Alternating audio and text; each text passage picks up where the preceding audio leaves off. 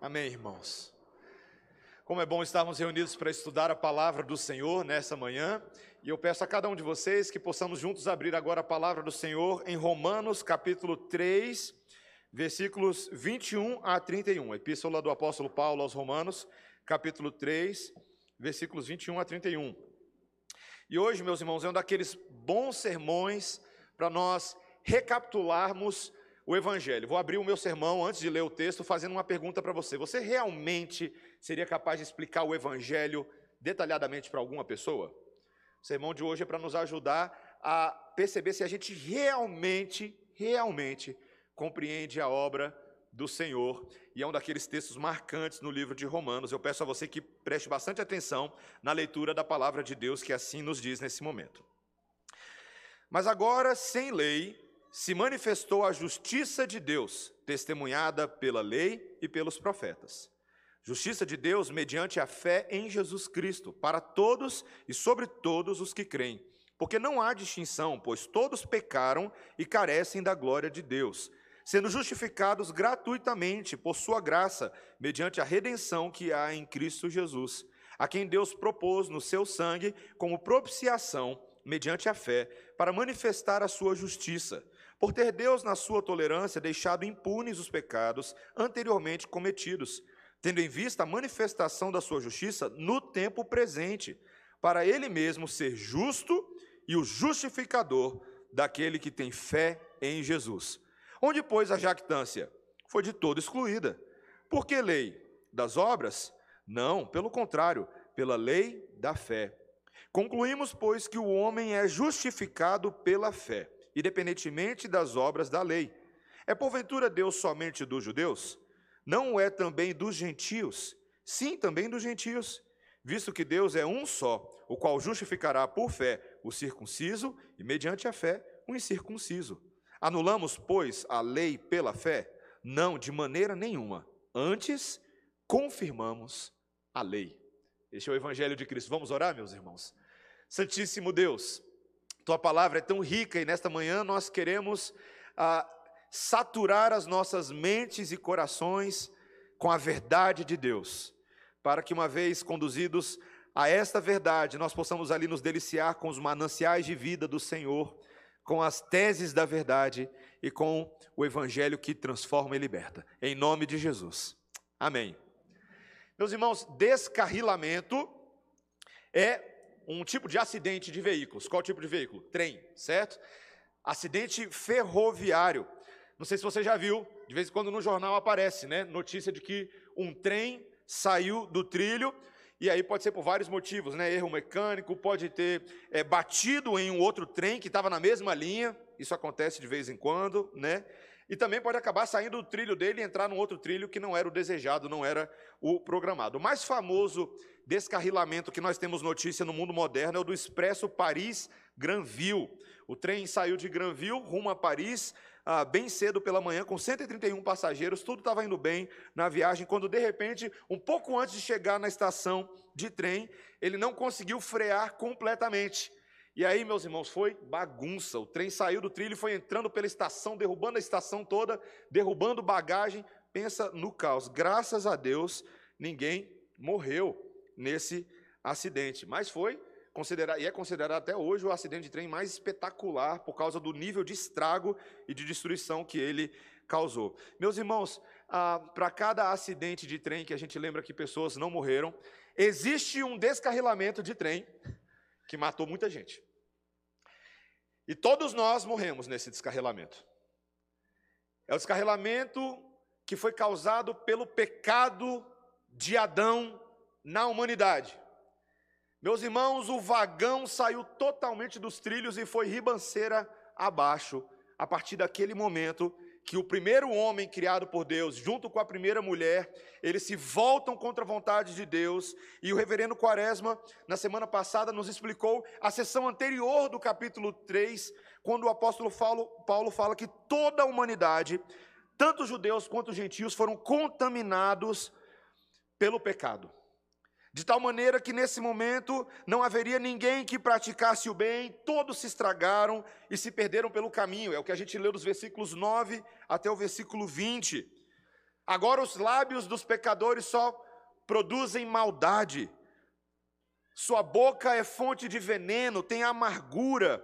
Os homens se tornaram violentos, ímpios, inclinados para o mal. O temor do Senhor foi perdido. E a isso nós chamamos, na semana passada, de depravação total. É aquela doutrina importante. Meus irmãos, quando nós vemos esse quadro, nós nos perguntamos: e todas as promessas de Deus? E aí, foi tudo por água abaixo? Foi tudo por ribanceira abaixo, junto com o trem? Mas esse texto de hoje, meus irmãos, eu quero mostrar um detalhe, um detalhezinho para começar o sermão, que faz toda a diferença no sermão que nós vamos ouvir nessa manhã. Olha o versículo 21. Qual é a primeira palavra do versículo 21, meus irmãos? Pode falar. Qual é? Mas. Ah, meus irmãos, é tão bom quando Deus fala mas. Porque estava tudo indo para um lado. Mas, mas, Deus decidiu fazer algo a respeito, meus irmãos. Esse mas faz absolutamente toda a diferença.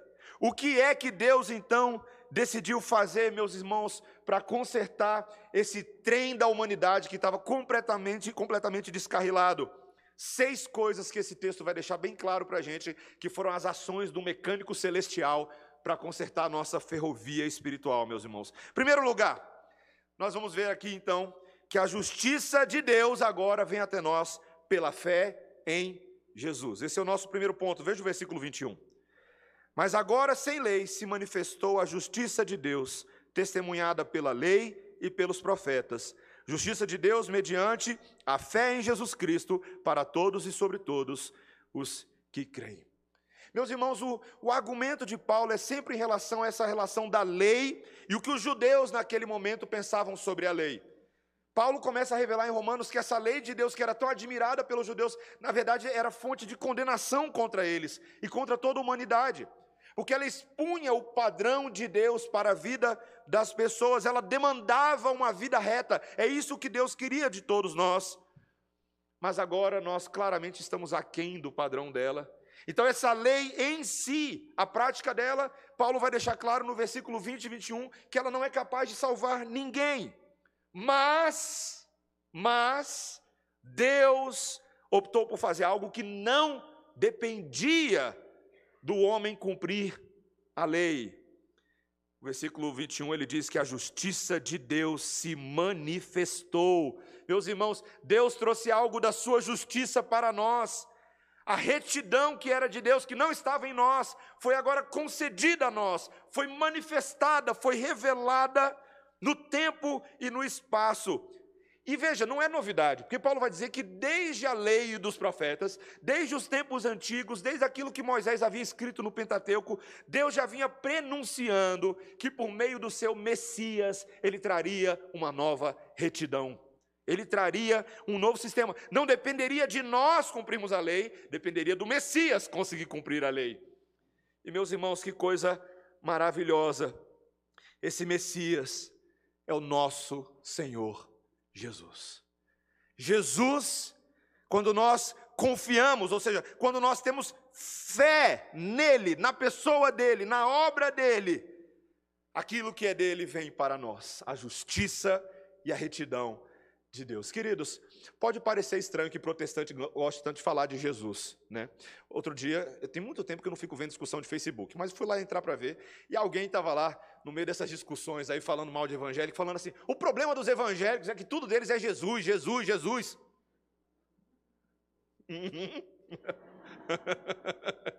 é, meus irmãos, tudo é Jesus, meus irmãos. É Jesus mesmo. Ele é o centro da revelação, ele é a plenitude de Deus. Ele é o sistema. Fé, meus irmãos, veja que aqui em Romanos 3 nós começamos a trabalhar claramente o conceito de fé. O que é fé? Fé não é pensamento positivo, fé não é você crer que tudo vai dar certo no final. Fé é crer no método de Deus, em Jesus. Ele é o centro, o conteúdo, o autor e consumador da nossa fé. Amém, meus irmãos? Vocês creem nisso? Ele é o centro. Nós precisamos desesperadamente entender que a forma da justiça de Deus ser nossa é por meio de Jesus. Ponto final. Ele é o centro. E nós precisamos estabelecer essa tese muito bem, mas não é a única coisa que Paulo quer ensinar. Segundo lugar, não é só que a justiça vem pela fé em Jesus, mas a justiça vem por livre graça aos pecadores. Veja o que ele diz no final do versículo 22. Ele diz assim: Porque não há distinção, pois todos pecaram e carecem da glória de Deus, sendo justificados gratuitamente por sua graça, mediante a redenção que há em Cristo Jesus. Paulo retoma o argumento dele do capítulo 3, do 2 e da metade do 1 para frente que 100% de todas as pessoas transgrediram. Todo mundo, em todos os lugares, desde Adão e ao longo de toda a história da humanidade, quando se trata de pecado, meus irmãos, judeu, gentio, está todo mundo no mesmo barco. Brasileiro, indiano, não importa. Todos nós carecemos da glória de Deus. É o que ele diz aí no versículo 23. O que significa isso? Carecem da glória de Deus. É um jeito de falar que nós não alcançamos o padrão da vida gloriosa de Deus. O que foi que Paulo explicou no capítulo 1, meus irmãos? Que desde o início dos tempos os homens vêm trocando a glória divina pela idolatria. Eles vêm distorcendo a imagem divina que o homem possuía. O homem foi criado à imagem e semelhança de Deus, mas agora, por causa do seu coração corrupto, ele vem trocando a glória do Criador e se tornando igual aos seus ídolos. As pessoas se tornaram moralmente caídas, espiritualmente caídas, repulsivas, depravadas. Ninguém merecia o céu, meus irmãos, ninguém merecia Jesus. Mas agora, meus irmãos, o texto nos diz no versículo 24 que Deus justificou gratuitamente por sua graça mediante a redenção que há em Cristo Jesus. Meus irmãos, aqui nós temos a, a introdução oficial em Romanos daquilo que os reformadores no século XVI e XVII chamaram da causa material da reforma protestante. A doutrina da justificação pela fé. O que é justificação? O nome, de certa forma, é autoexplicativo. Justificação é se tornar justo, é declarar que é justo. Mas veja que o texto diz que não foi uma coisa que nós fizemos, que nós conseguimos. Não. Foi Deus, por sua graça, de graça, por bondade, que decidiu justificar pecadores por meio da redenção que há em Cristo Jesus. Meus irmãos, essa cena aqui é tão, é tão bizarra, porque não tem outra forma de colocar. Imagina que todos nós somos aqui os meliantes na delegacia divina, tá? Chegamos lá, imagina que eu e você somos os, os Lázaros, tá? É disso que eu estou falando, para ficar bem, bem claro para você.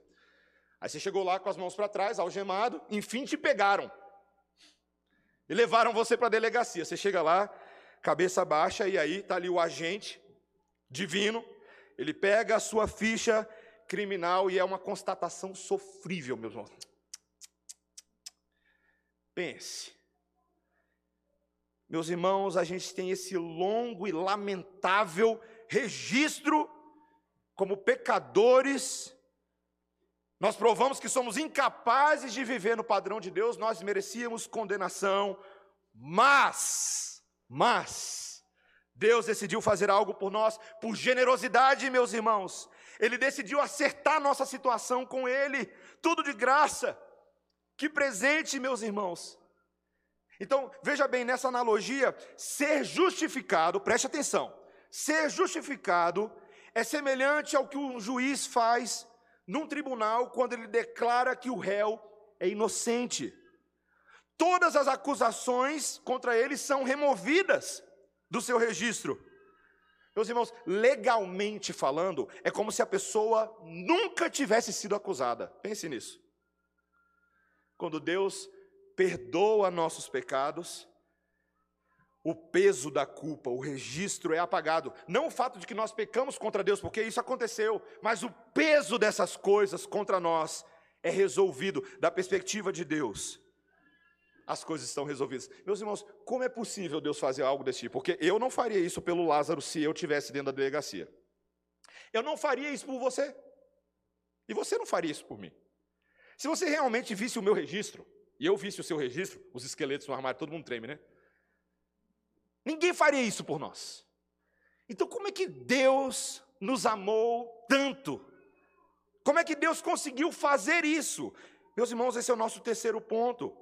Essa justiça que é uma livre graça aos pecadores, agora em terceiro lugar, ela vem por meio da expiação de pecados no sangue de Cristo. Olha comigo o versículo 25, olha aí.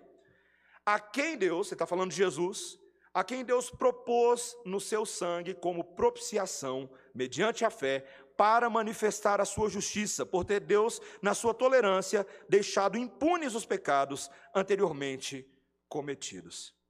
Meus irmãos, essa redenção que Jesus alcançou é muito específica, porque tem a ver com essa palavra propiciação no sangue. Essa é outra doutrina grande, assim, tão grande quanto a justificação, é a doutrina da propiciação e da expiação. O que, é isso?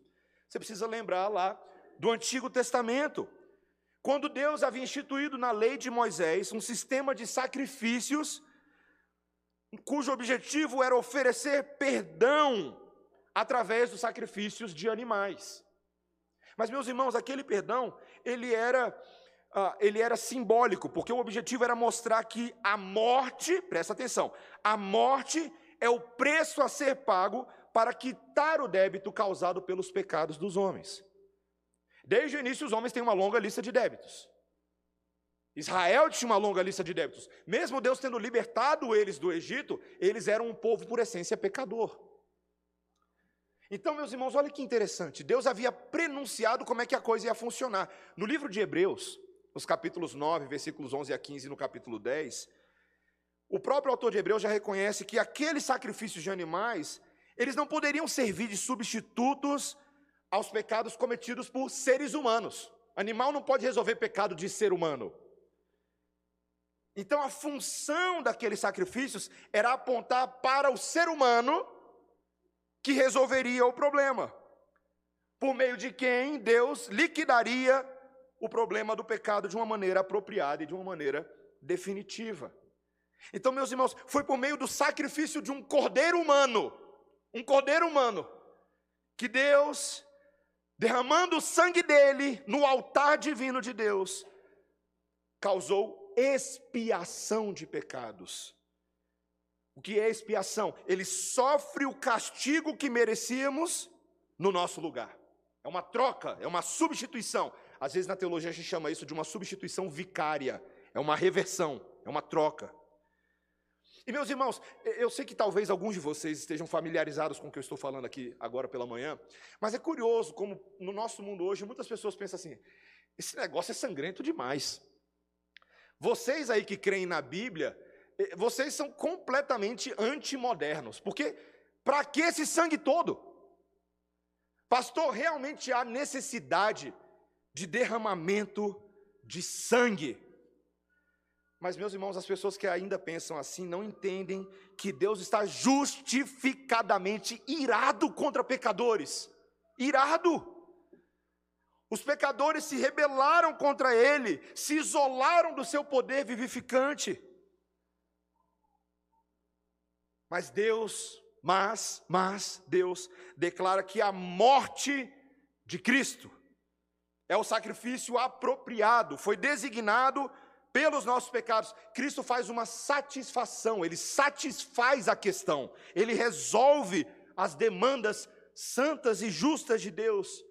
E pelo sacrifício dele, meus irmãos, como nós gostamos tanto de cantar, ele comprou o perdão, ele comprou a libertação do pecado com o preço da própria vida dele, e agora eu e você temos uma nova justiça. Cristo, por imputação, ele pega o que é dele, presta atenção, ele vive a vida dele, ele morte a mor morre a morte dele, ele ressuscita e ele pega tudo que ele conquistou e ele aplica a nós, ele imputa a nós. Meus irmãos, a vida inteira de Cristo, a obediência dele, o recorde perfeito, a ficha limpa, se torna minha e sua. E a nossa ficha suja é lançada sobre ele. Meus irmãos, e o texto vai dizer aí nesse versículo 26 que no passado, Deus, por tolerância, não condenou aquele povo imediatamente. Todo mundo que fez, por quê? Porque ele queria manifestar no tempo presente, no tempo que Paulo está ali registrando, a justiça de Deus. Meus irmãos, na cruz do Calvário, e eu lembro de ler isso num dos puritanos que eu, que eu mais gosto. Ele falando assim: na cruz do Calvário, Deus exibiu perfeitamente a sua justiça. Como isso é possível? Em primeiro lugar, ele se mostrou justo, porque ele condenou o pecado. Mas, segundo lugar, ele se mostrou justificador, porque ele declarou justo o pecador que crê em Jesus. Meus irmãos, olha que interessante. Justo porque condenou o pecado, mas justificador porque o pecador que crê em Jesus é justificado. Meus irmãos, é maravilhoso demais esse negócio. Deixa eu tentar explicar para vocês de uma outra forma. Posso fazer uma analogia? É como se fosse o seguinte: no passado, na antiga aliança, naquele sistema de sacrifícios, é como se os pecados tivessem sido pagos no crédito. Tá? Pega cartão de crédito aí, pagou no crédito. Quando Jesus veio, com a sua morte e vida, ele pegou a fatura do cartão, tá? Falou, pum, tá pago. E meus irmãos, quando Jesus voltar, ele nos dará as riquezas ilimitadas com juros da graça de Deus dessa fatura. Pagou no crédito, pagou o cartão, bênção garantida. Meus irmãos, hoje, sabe por que, que eu posso virar para você e falar, e não é brincadeira quando eu cumprimento você na porta da igreja, fala, fala santo de Deus. Não é porque você é bonzinho, não. É porque você foi santificado e justificado no Cordeiro que tem poder para justificar e santificar. É assim, meus irmãos. É assim. É por isso que uma pessoa hoje, não importa a vida que ela viveu, mas em Cristo ela pode ser chamada de justa. Ele é um justo. Porque Jesus é justo, meus irmãos. Que bênção, que alegria. Quem nesse momento está unido a Cristo para sempre agora, usufrui de uma nova posição, de uma nova justiça. Meus irmãos, nós vamos então aqui para esse quarto ponto. Essa justiça que veio pela expiação no sangue de Cristo ela não vem claramente pelo mérito do homem. Esse é o nosso quarto ponto. A justiça não vem pelo mérito do homem, mas pela fé. Meus irmãos, Paulo então começa aqui agora, no final desse pequeno sermão, a traçar as consequências, as implicações dessa justificação pela graça de Deus. Olha o versículo 27. Olha aí. Onde, pois, a jactância foi de todo excluída, porque lei das obras porque, porque lei das obras? Não, pelo contrário, pela lei da fé. Meus irmãos, jactância é uma palavra que a gente fala para a pessoa que é orgulhosa. Cadê o orgulho? Está falando do judeu aqui. Judeu, você que se considerava tão bom, onde que fica o teu orgulho? Cadê seu suposto direito? Porque os judeus não, não aceitavam essa comparação com os gentios. Nós somos o povo da aliança. Sim, mas vocês são pecadores. Diante do Senhor, esse seu orgulho aí foi anulado, não tem mais espaço para ele, porque, meus irmãos, a nossa absolvição não vem pela obediência da lei, mas pela fé na obra de Cristo. Meus irmãos, o problema da maioria das religiões, presta atenção porque isso é importante, tá? É, é porque as religiões, elas, para você ser aceito pelo Deus daquela religião, pela entidade, ele vai requerer de você uma série de ritos, de disciplinas, para que você agrade aquele Deus, não é verdade? Então, lá, dependendo da religião, você tem que oferecer sacrifícios, você tem que fazer algumas rezas, algumas preces, você tem que adotar regras alimentares específicas, você tem que praticar certas disciplinas pessoais, de autoflagelação, por aí vai, tem um monte de coisa. Mas, meus irmãos, e detalhe, além de tudo, você tem que ser uma pessoa de bem. Tem que ser uma pessoa boa. Tem que ser um bom cidadão, pagar as contas em dia, não ficar xingando o motorista do ônibus que você pega todo dia às 5 horas da tarde. Tem que ser um bom motorista no trânsito e por aí vai. Mas, meus irmãos, o cristianismo é totalmente diferente. Sabe por quê? Porque ele já escandaliza a gente de cara. Nenhuma boa ação que nós fizermos nos tornará justos para com Deus. Meus irmãos, nenhuma quantidade de realização humana, de bondade pessoal, nada poderá fechar a lacuna entre a perfeição moral de Deus e o nosso desempenho diário imperfeito. Nada. Por melhor que as pessoas sejam, ah, mas ele é tão bom, é a pessoa tão boa. Isso não vai garantir vida eterna para ele. Somos salvos apenas por confiar em quem tem todo o mérito. Jesus. Aquele versículo que todo mundo ama, porque pela graça sois salvos, mediante a fé, e isso não vem de vós, é dom de Deus, não de obras, para que ninguém se glorie. Pois somos feitura dele, criados em Cristo Jesus para as boas obras, as quais Deus de antemão preparou para que andássemos nelas. Meu irmão, minha irmã, deixa eu perguntar para você nessa manhã: você se acha o bonzão? Pensa aí, você se acha o bonzão. Pastor, eu vou falar a verdade, eu sou bom, viu, pastor? Não é por nada, não. Mas assim, eu sei que tem muito pecador aí, mas no meu caso eu sou bom, pastor. Onde eu ponho a mão, Senhor, é só prosperidade, prosperidade, prosperidade, prosperidade. Senhor, eu, Senhor, eu nunca tive uma nota abaixo de 10,5 na escola.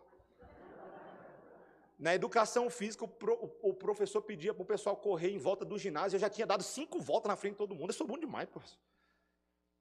A gente não é assim às vezes? A gente não se sente menos pecadores do que outros? Para com isso essa manhã, meu irmão. Foi para acordar mesmo, tá? Para com isso. Diante do Senhor não tem mérito, o mérito é de Jesus. E é isso, meus irmãos, que começa a mudar a nossa vida. É quando a gente larga de orgulho, larga de arrogância, de jactância, de achar que a gente é um excelente marido, de achar que a gente é uma excelente esposa, de achar que no trânsito ninguém me dirige melhor do que a gente, que o nosso time de futebol é melhor que todos. A gente é ruim, meus irmãos. A gente é ruim. Mas, mas, Deus é bom. O mérito é dele. E qualquer bondade que aconteça na nossa vida é puramente pela graça do Senhor Jesus Cristo mérito dele. Então não tem margem para vangloriar. Pode abaixar o facho. Menos, meu irmão, minha irmã, diante do Senhor que todo mundo se cale e ele prevaleça. É assim que a gente começa a se humilhar para mudar, pedir perdão, reconhecer nossas faltas. E quinto lugar e penúltimo, não achar que só a gente é bom, mas quinto lugar, a justiça é para todos os que creem. Todos. Olha o versículo 29. É porventura Deus somente dos judeus? Não é também dos gentios? Sim, também dos gentios, visto que Deus é um só, o qual justificará por fé o circunciso e mediante a fé o incircunciso. Até esse momento o judeu está falando, não, mas é só com a gente, né? Não, não. Deus é apenas Deus para os judeus? Não. Ele não é Deus também para os gentios? É claro que sim. Meus irmãos, só existe um Deus, meus irmãos.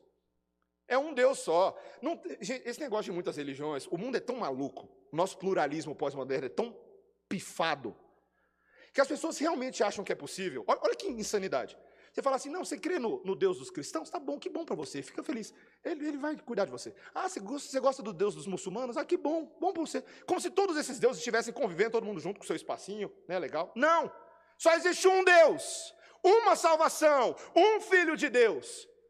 E só Ele salva. Mas a alegria, meus irmãos, é que Ele não salva só o judeu. Ele não salva só o gentil. Ele não salva só o flamenguista. Ele não salva só o argentino. Ele não salva só o indiano. Ele salva os que creem.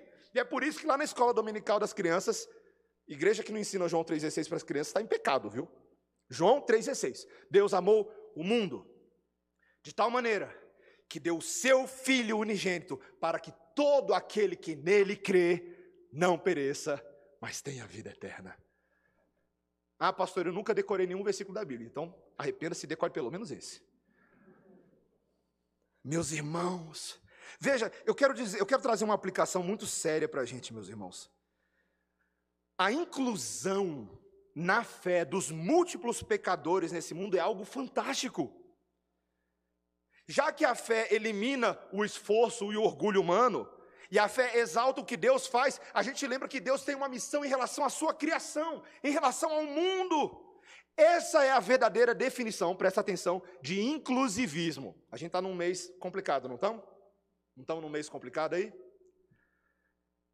E veja, eu, eu quero que você entenda bem o que eu estou falando, para não ficar parecendo que eu estou falando outra coisa. O inclusivismo de Deus é assim.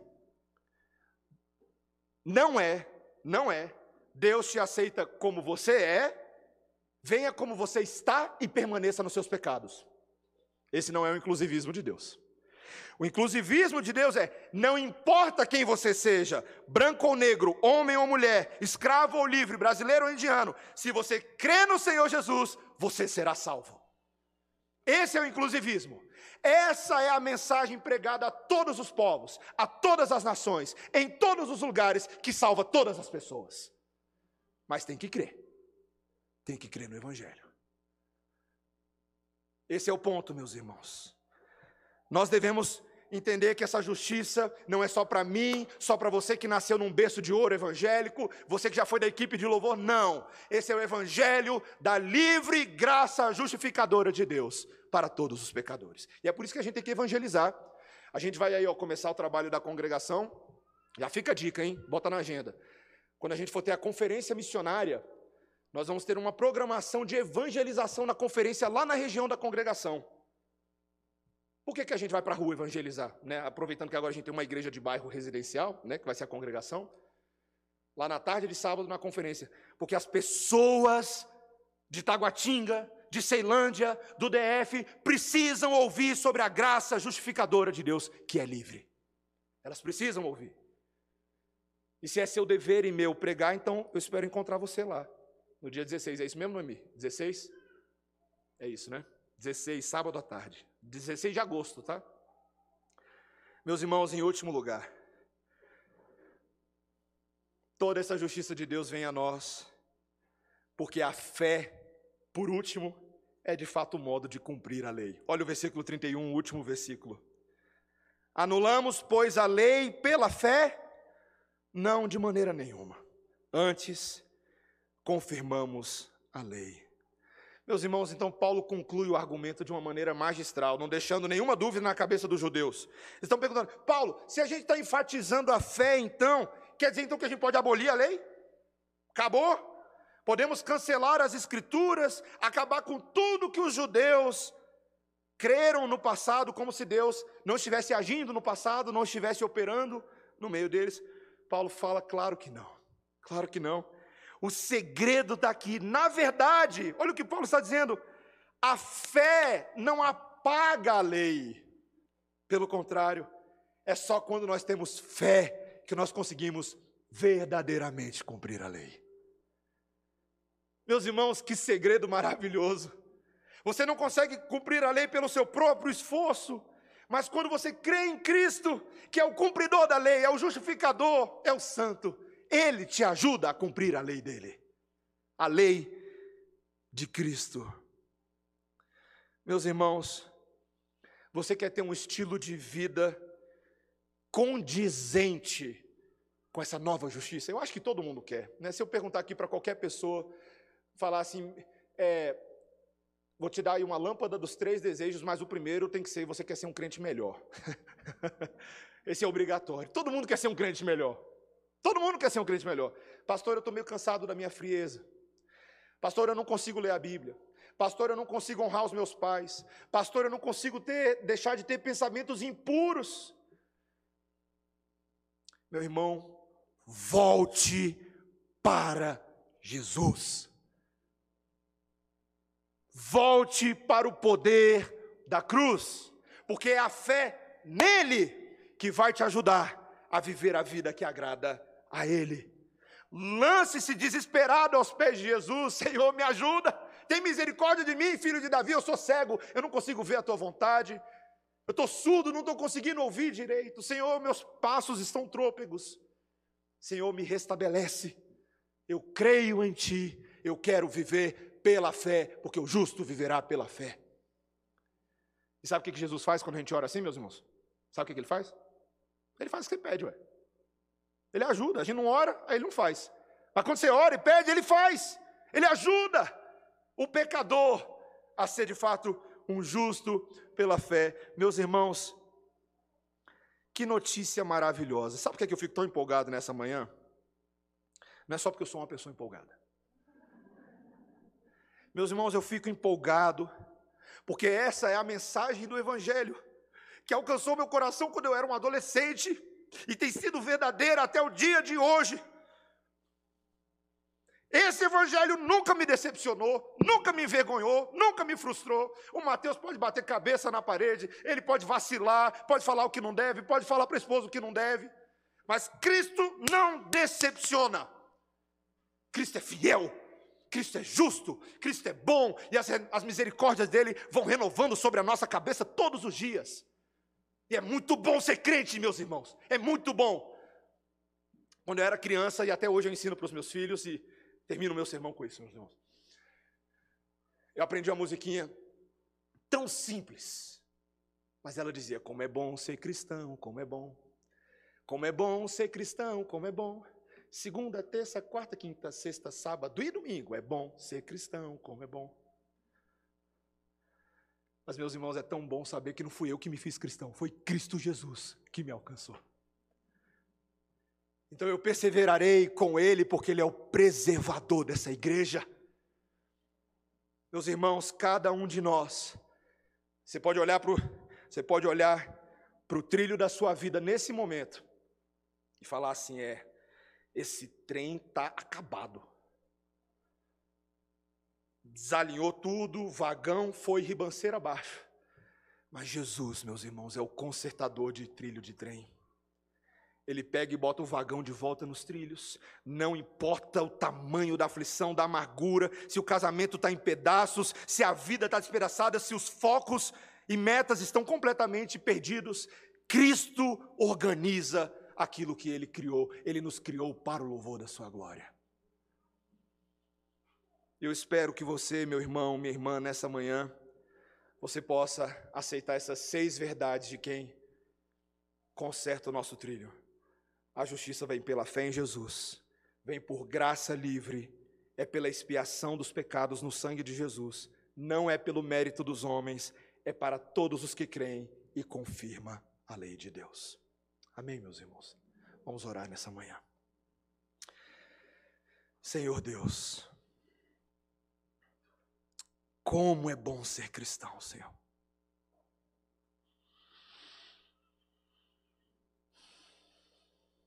Nós te exaltamos nessa manhã, Senhor, pela livre graça justificadora de Jesus. Senhor, foi necessário derramar sangue, sangue puro e inocente do Filho de Deus. Mas, Senhor, nós te agradecemos porque isso aconteceu. Porque essa é a prova do amor de Deus. Ele tanto nos amou que perdoou os nossos pecados. Senhor, como é bom nós nos lembrarmos do Evangelho tão básico, mas ao mesmo tempo tão profundo, Senhor, tão misterioso, tão grandioso. Senhor, nós rogamos, ó Espírito Santo de Deus, nessa manhã, conserta o trilho da nossa vida. Senhor, ajuda-nos, ó Pai, renova nossos afetos, emoções, renova nossa mente, os nossos pensamentos, Senhor. Dá-nos prazer na tua lei, Dá-nos amor pela tua obra e pelos perdidos, os muitos que ainda não conhecem o amor de Jesus. Senhor, ajuda-nos a não reter essa graça somente para nós, porque ela é para judeus e gentios.